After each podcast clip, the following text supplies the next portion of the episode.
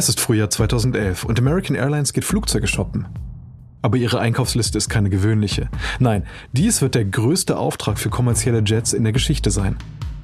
Ein Kauf im Wert von 23 Milliarden Dollar, um AAs alternde Schmalrumpfflotte auf den neuesten Stand zu bringen. Und jetzt steht der CEO von American Airlines, Jared Arpey, kurz vor einer Entscheidung. Arpey sitzt in seinem Büro in Fort Worth, Texas und schiebt sich seine drahtgefasste Brille höher auf die Nase. Er nimmt den Hörer ab und ruft Boeing CEO James McNerney an. Hey James, hier ist Jared von American Airlines. Ich habe Neuigkeiten. Ein Lächeln huscht über McNernys Gesicht. Boeing und Airbus haben monatelang um diesen Vertrag gekämpft. Airbus versucht American Airlines mit seiner neuesten Kreation, dem A320 Neo, für sich zu gewinnen. Aber Boeing macht sich keine Sorgen.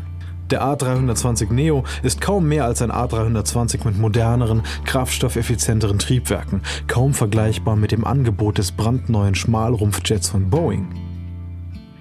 Außerdem haben Boeing und American Airlines ein enges Bündnis. American Airlines besitzt nur Boeing-Flugzeuge. Der Wechsel zu Airbus würde die Fluggesellschaft dazu zwingen, auf die hohen Rabatte zu verzichten, die sie aus ihrem Exklusivvertrag mit Boeing erhält. McNerney lässt sich mit süßer Vorfreude in seinen Stuhl fallen. Gute Nachrichten, hoffe ich? RP hält kurz inne. Nein, leider gibt es keine guten Nachrichten für Sie. McNerney richtet sich auf. Sie, Sie kaufen Airbus? Ja, ich habe dem Kauf von 260 A320ern und A320 Neos zugestimmt. Ich will nicht zehn Jahre lang auf eine neue Boeing warten. RP macht eine Pause, damit sein Gesprächspartner den Schock erst einmal verarbeiten kann. Mit dem A320 Neo werde ich die neuen treibstoffeffizienten Flugzeuge bis Ende 2015 in Betrieb nehmen. Aber ich habe noch einen Auftrag über die restlichen 200 Flugzeuge zu vergeben. Sie haben also die Chance zu kontern. Aber James, wenn Sie etwas von diesem Kuchen abhaben wollen, dann muss das Angebot viel wettbewerbsfähiger sein. Okay, Jared, Botschaft angekommen. Laut und deutlich. Boeing tritt in Aktion. Das Unternehmen legt die Pläne für einen neuen Jet of Ice und verwendet die Airbus A320 Neo-Strategie als Blaupause, um die 737 MAX vorzuschlagen. Eine überarbeitete 737, die mit den neuesten Triebwerken ausgestattet ist. Boeing verspricht außerdem, dass die derzeitigen 737-Piloten nur wenige Stunden computergestütztes Training benötigen werden, um die MAX fliegen zu können. Das Angebot rettet die Lage. Im Juli 2011 erteilt American Airlines Boeing den Rest seines Auftrags. Und dieser Sieg kommt keinen Augenblick zu früh. Airbus hat bereits hunderte von Bestellungen für den A320 Neo verbucht und bedroht damit den Status der 737 als meistverkauftes Flugzeug der Welt. Boeing rechnet damit, dass die MAX den A320 Neo einholen kann. Aber um erfolgreich zu sein, muss Boeing das Versprechen einer minimalen Pilotenausbildung auch einlösen. Und das bedeutet, dass Boeing die 45 Jahre alte Flugzeugzelle der 737 mit größeren, treibstoffeffizienteren und moderneren Triebwerken ausstatten muss, ohne etwas daran zu verändern, wie sie fliegt. Eine Herausforderung, die den Flugzeughersteller vor ein Problem stellt, das er in Rekordzeit lösen muss. Dieser Wettlauf gegen Airbus wird Boeing dazu veranlassen, schlechte Entscheidungen zu treffen, die in einer Tragödie enden werden.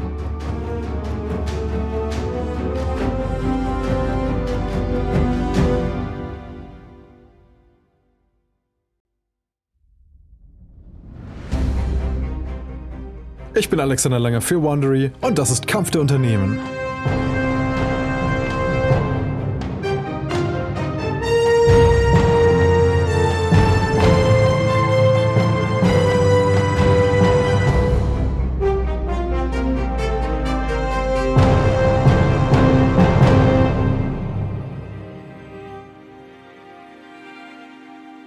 In der letzten Episode geriet Airbus in Teufelsküche, nachdem das Unternehmen die Verkabelung des A380 Superjumbos vermasselt hatte. Dadurch hatte Boeing mehr Zeit für den Bau seines neuen Hightech 787 Dreamliner und konnte das Wohlwollen von mehr Fluggesellschaften gewinnen. Jetzt wird Airbus von Bestellungen für den A320 Neo überhäuft und zwingt Boeing dazu, dem mit der schmalrumpfigen 737 MAX etwas entgegenzusetzen. Doch zuerst muss Boeing den zweistrahligen Dreamliner in die Luft bringen. Dies ist die sechste Episode. Mayday.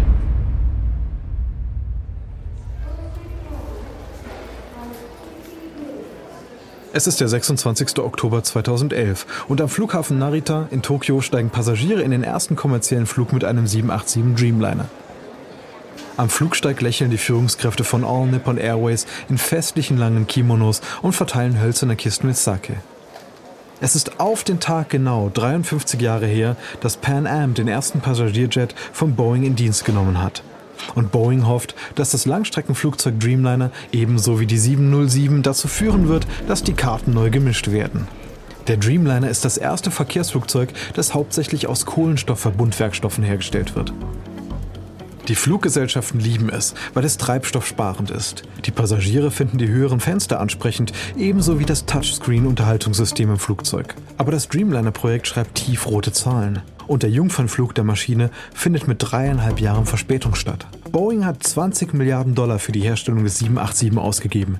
Selbst mit 800 Bestellungen in den Büchern ist das Flugzeug noch Jahre davon entfernt, die Gewinnzone zu erreichen. Das macht es für das Unternehmen umso wichtiger, den Verkaufsschlager 737 vor dem A320 Neo zu verteidigen.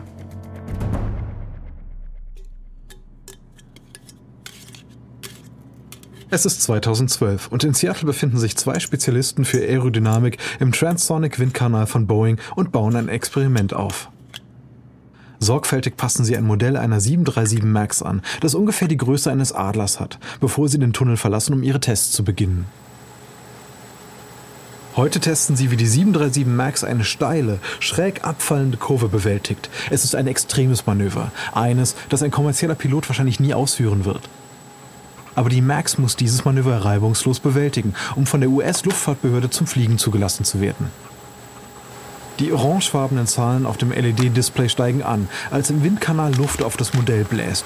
Die Spezialisten für Aerodynamik machen sich Notizen und stellen die Anzeigen ein. Einer von ihnen blickt auf den Bildschirm und runzelt die Stirn. Die Nase geht nach oben. Ja, das ist nicht gut. Ich vermute, das liegt daran, dass die Triebwerke größer und weiter vorne am Flügel sind. Sie schaffen mehr Fläche für den Auftrieb. Die beiden Techniker starren das Modell an, dessen Nase gen Himmel weist, anstatt horizontal ausgerichtet zu sein. Dies ist der Punkt, an der die Zertifizierung versagt hat. Wenn die Max fliegen soll, muss dieses Problem behoben werden. Aber das wird nicht einfach sein. Erstens können die Triebwerke nicht umpositioniert werden. Die jahrzehntealte Flugzeugzelle der 737 ist nicht für große, moderne Düsentriebwerke ausgelegt. Es gibt keine andere Möglichkeit, als die Triebwerke am Flügel weiter nach vorne zu versetzen als bei früheren 737ern. Boeing hat den Fluggesellschaften außerdem versprochen, dass 737-Piloten in der Lage sein werden, die MAX nach nur wenigen Stunden computergestützten Trainings zu fliegen. Dazu muss sich die MAX wie frühere 737er anfühlen und fliegen lassen. Aber mit den neu positionierten Triebwerken wird sich die Max auf keinen Fall wie ihre Vorgänger verhalten. Zur Lösung des Problems greift Boeing in die Werkzeugkiste von Airbus. Seit den 80er Jahren setzt Airbus seine Fly-by-Wire-Flugcomputer ein, um die Unterschiede im Handling aller seiner Jets zu beseitigen. Computer arbeiten im Hintergrund, um die Unterschiede auszugleichen, sodass sich alle Flugzeuge für die Piloten gleich anfühlen. Infolgedessen gibt es für Piloten kaum einen Unterschied zwischen dem Fliegen eines A320 mit nur einem Mittelgang und einem Großflugzeug wie dem A380. Jetzt unternimmt Boeing dasselbe für die MAX. Das Unternehmen erstellt ein Softwareprogramm mit der Bezeichnung MCAS. Die Aufgabe des MCAS besteht darin, die horizontalen Stabilisatoren am Leitwerk automatisch so einzustellen, dass sich das Flugzeug genau wie eine ältere 737 fliegt. Mit dem MCAS-System hält Boeing sein Versprechen ein. Fluggesellschaften werden nicht mit millionenschweren Ausgaben für die Pilotenausbildung belastet. Doch während die Max an Fahrt gewinnt, steht der Dreamliner kurz vor einer Zerreißprobe. Es ist Januar 2013 und in Chicago ist gerade der CEO von Boeing, James McNerney, nach Hause gekommen. Er hat sich die Jogginghose für das abendliche Training angezogen. Doch dann summt sein Telefon wegen einer Nachricht. Weitere Nachrichten treffen ein. Und dann noch eine. Und noch eine. Und noch eine. Als McNerney nach seinem Telefon greift, vibriert es wie wild. Er liest die erste Nachricht und seine Augen weiten sich. Verdammt. Er rennt in die Küche, schnappt sich die Fernbedienung des Fernsehers und schaltet CBS News ein. 45 Minuten nach dem Start eines Inlandsfluges im Westen Japans kündigte eine Flugbegleiterin dieser All Nippon Airways 787 mit zittriger Stimme eine Notlandung an. 129 Passagiere wurden auf Notrutschen evakuiert. Bei einer Inspektion des Flugzeugs wurden Verbrennungen rund um die Hauptbatterie festgestellt. McNerney starrt entsetzt auf die Aufnahmen von Passagieren, die das Flugzeug überstürzt verlassen. Es ist der zweite Batteriebrand einer 787 in diesem Monat. Und McNerney weiß, was das bedeutet. Dem 787 Dreamliner wird ein Flugverbot aufgebrummt. Am nächsten Morgen hält McNerney im Hauptquartier von Boeing in einem Wolkenkratzer in Chicago eine Krisensitzung mit seinen Top-Ingenieuren ab. Ausgerechnet der Dreamliner ist seit 1979 das erste Flugzeug, dem von der US-Luftfahrtbehörde ein Flugverbot auferlegt würde. Und wie üblich folgen die übrigen Regulierungsbehörden weltweit ihrem Beispiel. McNerney weiß, dass Boeing die Fluggesellschaften für die Verluste entschädigen muss. Außerdem werden Kunden Lieferungen für neue Dreamliner erst dann akzeptieren, wenn die FAA das Flugzeug für flugtauglich befunden hat. McNerney wendet sich an John Tracy, den Chief Technology Officer von Boeing. Sind es wieder die Lithium-Ionen-Batterien? Ja, aber wir sind uns nicht über die Ursache im Klaren. Mein Team in Japan sagt, der gestrige Vorfall habe weder das Flugzeug noch die Passagiere gefährdet. McNerney schlägt mit der Faust auf den Tisch. Verstehen Sie nicht, womit wir es hier zu tun haben? Dies ist nicht nur eine technische Frage, es geht um Sicherheit, es geht um Vertrauen. Vertrauen in Boeing. Menschen wollen nicht in Flugzeugen fliegen, die Feuer fangen. Bringen Sie das schnell wieder in Ordnung. Das darf nicht passieren. Tracy versteht die Botschaft. Boeing versuchte eilig, die Batterien neu zu konstruieren, um das Risiko von Kurzschlüssen und Bränden zu verringern. Das Unternehmen schickt dann seine Mechaniker in die ganze Welt, um an Ort und Stelle die Verbesserungen umzusetzen, sobald die FAA grünes Licht gibt. Im April 2013 genehmigt die FAA zur Erleichterung von Boeing den Lösungsvorschlag und die Dreamliner sind wieder in der Luft. Nun kann sich Boeing wieder auf sein vorrangiges Projekt konzentrieren, die 737 MAX. Die MAX von Boeing ist fast fertig, aber das ist nur ein kleiner Trost, denn der A320 Neo von Airbus ist ein Verkaufsschlager. Bis zur Indienststellung der A320 Neo Ende 2015 liegen Airbus 4500 Bestellungen für seine neuen Flugzeuge vor. Die MAX legt in diesem Rennen um 1500 Bestellungen zurück.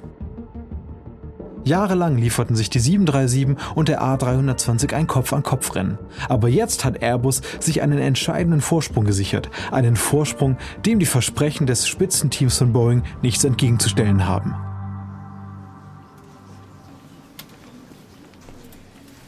Es ist Februar 2016.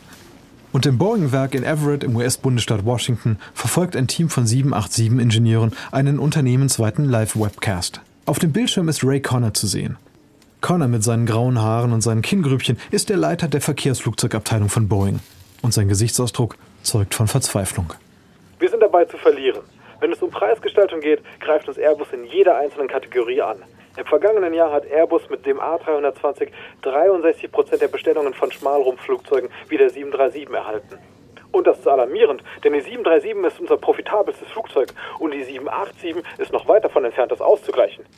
Einer der 787-Ingenieure schnaubt. Sagen Sie uns was, was Sie nicht wissen. Seine Kollegen nicken. Boeing verliert nach wie vor bei jeder verkauften 787 Geld, auch wenn sich das Unternehmen der Gewinnschwelle nähert. Auf dem Bildschirm spricht Corner weiter. Bezug auf den Preis mit Airbus konkurrieren zu können, müssen wir die Gemeinkosten und Margen senken. Deshalb führen wir ein Programm zur extremen Kostensenkung durch. Jetzt hat Connor die ungeteilte Aufmerksamkeit der Ingenieure. Sie schauen sich gegenseitig an und fragen sich, wer von ihnen den Kahlschlag überleben wird. Und während Boeing sich darauf vorbereitet, die Axt zu schwingen, verstärkt sich nochmal der Druck, die 737 MAX in den Dienst zu stellen. Es ist ein später Abend im Dezember 2017 und der technische Chefpilot der 737 MAX legt eine Nachtschicht ein. Er nimmt einen Schluck Grey Goose Wodka und loggt sich in das interne Nachrichtensystem von Boeing ein. Er bemerkt, dass einer seiner Kollegen ebenfalls online ist und schickt ihm kurzerhand eine Nachricht. Sind Sie auch online? So ein Müll, dass wir so hart arbeiten. Der Kollege antwortet sofort. Nun, das ist das Schicksal der 737-Gruppe. Der Chefpilot nimmt noch einen Schluck Wodka und informiert seinen Kollegen über seine Bemühungen, die indische Luftfahrtbehörde daran zu hindern, eine gründlichere Pilotenausbildung für die MAX zu fordern. Ich habe diese Narren einfach mit einem Jedi-Gedankentrick getäuscht. Ich sollte jedes Mal, wenn ich einen dieser Anrufe annehme, 1000 Dollar erhalten. Ich erspare diesem Unternehmen eine kranke Menge Geld. Der Kollege antwortet. Wovon haben Sie sie überzeugt? Sich dumm zu fühlen, wenn man versucht, zusätzliche Ausbildungsanforderungen zu stellen. Zwei Minuten später antwortet der Kollege. Gut gemacht. Aber diese beiden sind nicht die einzigen, die den Druck spüren. Boeing hat seinem Montagewerk in Renton bereits mitgeteilt, dass es bis 2018 52 Max pro Monat produzieren muss. Im Vergleich zu den 42 737ern im Jahr 2014. Einige Beschäftigte haben Sicherheitsbedenken gegenüber der Max, befürchten aber, dass sie ihren Arbeitsplatz verlieren, wenn sie sich dazu äußern. Doch von außen betrachtet sieht man nur, dass die Max in Rekordzeit gebaut wird. Bis 2018 werden die ersten Macs in Betrieb genommen. Ab diesem Zeitpunkt beginnt Boeing wieder damit, den Anteil von Airbus an den Bestellungen neuer Schmalrumpfflugzeuge abzugrasen. Und da der Umsatzvorsprung von Airbus schrumpft, steigen der Aktienkurs und die Einnahmen von Boeing schnell an. Es scheint, als sei die Dynamik endlich auf Boeings Seite. Aber dann Es ist der 29. Oktober 2018 und im indonesischen Jakarta hat der Lion Air Flug 610 vom Tower die Startfreigabe erhalten. Im Cockpit dieser 737 MAX drückt der Kapitän den Take-Off-Knopf und die Triebwerke erwachen zum Leben. Sekunden später hebt der Jet von der Startbahn in Richtung der Insel Banka mit 189 Personen an Bord ab. Doch zwei Minuten später meldet sich der erste Offizier bei der Flugsicherung. Terminal Ost, Lima November Indien 610, bitte um Genehmigung zu einem Wartepunkt weiterzufliegen. LNI, Terminal Ost, was ist das Problem Ihres Flugzeugs? Terminal Ost, LNI 610, wir haben ein Flugsteuerungsproblem. Es ist das erste Anzeichen dafür, dass der Lion Air Flug 610 in Schwierigkeiten ist. Als das Flugzeug über die Javasee fliegt, werden die Piloten mit Strömungsabrisswarnungen überhäuft. Plötzlich taumelt die Nase des Flugzeugs nach unten. Der Kapitän zieht die Steuersäule kräftig zurück, um die Nase wieder anzuheben. Doch jedes Mal, wenn er das tut, zieht die Nase des Flugzeugs wieder nach unten, und zwar immer stärker. Während der Pilot versucht, das Flugzeug zu zähmen, wirbelt die 737 MAX wie ein buckliger Stier durch die Luft. Und mit jedem Sturzflug sinkt die Nase immer weiter unter den Horizont. Schließlich 13 Minuten nach dem Start verlieren die Piloten den Kampf. Die Nase ruckelt ein letztes Mal nach unten und zwingt das Flugzeug in einen fast senkrechten Sinkflug. Der erste Offizier sieht, wie das Meer durch die Windschutzscheibe auf ihn zurast und keucht seine letzten Worte.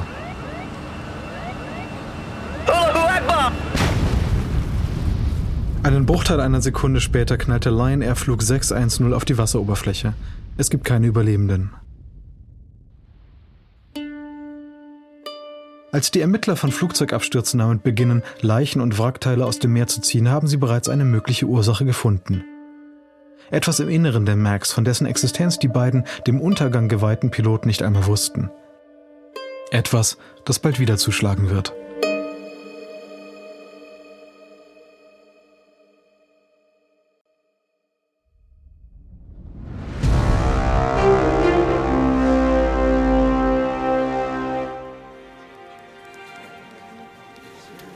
Es ist November 2018 und im texanischen Fort Worth muss Boeing-Vizepräsident Mike Sinnott sich einem unangenehmen Termin stellen. Vor ihm steht eine Gruppe wütender American Airlines-Piloten und sie wollen Antworten über das MCAS, das automatische Flugsteuerungssystem der 737 MAX. Bis zum Absturz der Lion Air im vergangenen Monat in Indonesien hatte kein Pilot der 737 MAX je von dem MCAS gehört. Es wird nicht einmal in den Handbüchern erwähnt oder in der Pilotenausbildung behandelt. Aber jetzt ist das MCAS der Hauptverdächtige bei dem Verunglücken der Lion Air. Die Piloten wissen jetzt, dass das MCAS die Position des Flugzeugs automatisch anhand der Daten von zwei Sensoren an der Nase des Flugzeugs anpasst. Wenn einer dieser Sensoren meldet, dass die Nase zu weit nach oben zeigt, zwingt das MCAS die Nase automatisch nach unten, um das Flugzeug zu stabilisieren. Aber auf dem Lion Air Flug zeigte ein defekter Sensor immer wieder an, dass die Nase höher lag, als es tatsächlich der Fall war. Als Reaktion darauf stieß das MCAS wiederholt die Nase des Flugzeugs nach unten. Mit fatalen Folgen. Ein verärgerter Pilot weist mit dem Finger in Richtung des grauhaarigen Boeing-Vorstandsmitglieds. Die Jungs von Lion Air wussten nicht einmal, dass das verdammte System in dem Flugzeug war. Genauso wenig wie alle anderen. Sinnett versucht ihn zu beruhigen. Ich weiß nicht, ob das Verständnis dessen, was das MCAS tut, den Ausgang verändert hätte. Es gibt andere Situationen, die ähnliche Flugsteuerungsprobleme verursachen können. Und die Art und Weise, wie Sie diese Probleme lösen, ist die gleiche. Warum müssen Sie wissen, was das Problem verursacht, bevor Sie handeln, um es zu lösen? Ein weiterer Pilot ergreift das Wort. Weil dieses Problem durch so viele Warnmeldungen und andere Ablenkungen verschleiert wird. Als Piloten sind wir die letzte Verteidigungslinie. Wir brauchen dieses Wissen. Sinnett nickt. Wir werden die Software aktualisieren, aber wir wollen nichts überstürzen und es richtig machen. Doch während Boeing an der Nachrüstung arbeitet, fliegt die MAX weiter. Die FAA beschließt, das Flugzeug nicht am Boden zu halten, obwohl ihre eigene interne Analyse davor warnt, dass das MCAS einen weiteren tödlichen Absturz verursachen könnte. Stattdessen gibt die FAA eine Notfallanordnung heraus, in der die Piloten aufgefordert werden, ihre Verfahren zu überprüfen. Boeing schickt den Piloten eine Anleitung, wie sie mit einer MCAS-Fehlfunktion umgehen sollen, aber keine der beiden Maßnahmen reicht aus, um eine weitere Tragödie zu verhindern. Am 10. März 2019 stürzt kurz nach dem Start in Addis Abeba eine 737 MAX der Ethiopian Airlines nach einem weiteren verzweifelten Kampf mit dem MCAS ab. Alle 157 Menschen an Bord kommen ums Leben. Dann endlich entscheiden sich die Luftfahrtaufsichtsbehörden der Welt zu handeln, angefangen mit China. Die China hat seine gesamten Boeing 737 MAX-Flotte ein Flugverbot erteilt, einen Tag nach dem Absturz eines Flugzeugs der Ethiopian Airline. Auch Australien hat ein Flugverbot für die Maschinen vom Typ 737 MAX verhängt. Das folgt ähnlichen Schritten der Luftfahrtbehörden von Ländern wie China, Singapur und Südkorea. Immer mehr Länder auf der ganzen Welt haben entschieden, dieses Flugzeug am Boden zu halten. Und nun hat auch die britische Luftfahrtbehörde ein Flugverbot für die 737 MAX verhängt. Am Mittwochmorgen entzieht auch Kanada die Flugerlaubnis für die MAX und lässt somit die FAA als einzige Luftfahrtbehörde der Welt zurück, die diesen Schritt noch nicht getan hat. Dann zieht auch Präsident Donald Trump nach. Wir werden eine Notfallanordnung für alle Flüge der 737 MAX erlassen. Boeing ist ein großartiges Unternehmen. Dort arbeiten Leute im Moment sehr, sehr hart.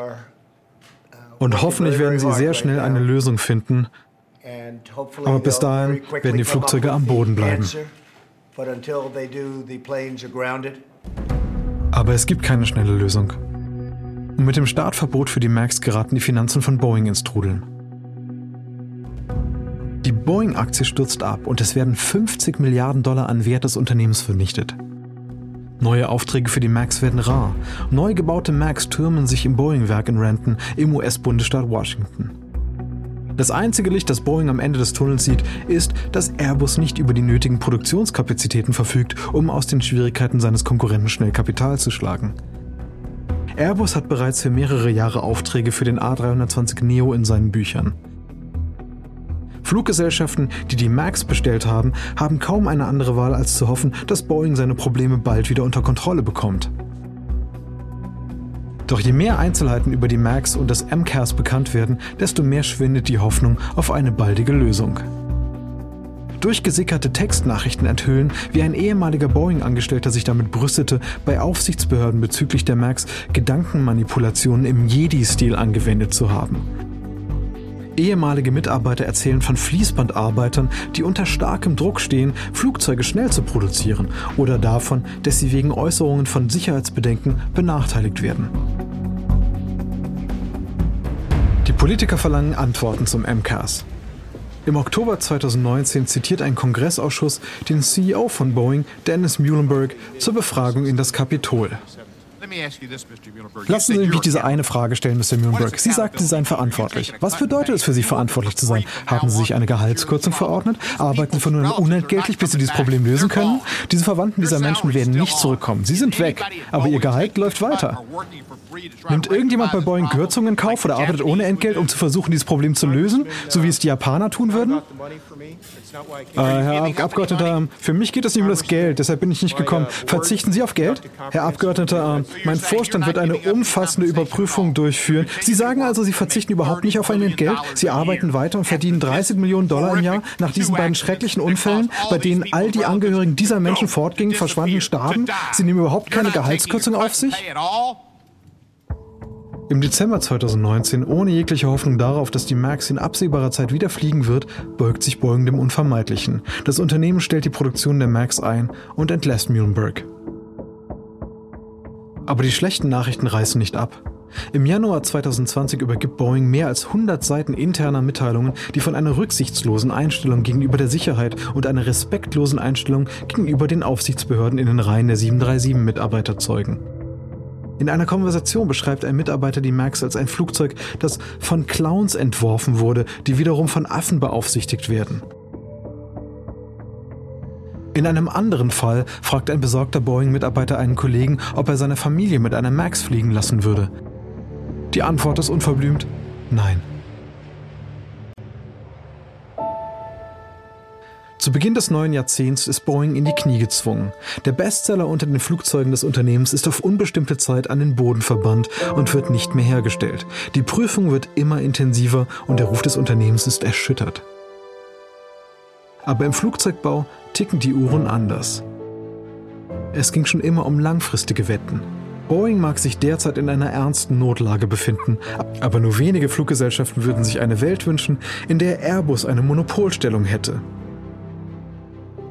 Und deshalb weiß Airbus, dass es wahrscheinlich eine Frage ist, wann und nicht ob Boeing ein Comeback haben wird. Aber im Moment, tief im Max-Skandal, scheint die Idee einer Rückkehr des amerikanischen Riesen zu seinem einstigen Ruhm sehr weit entfernt. Und Airbus ist auf dem Vormarsch.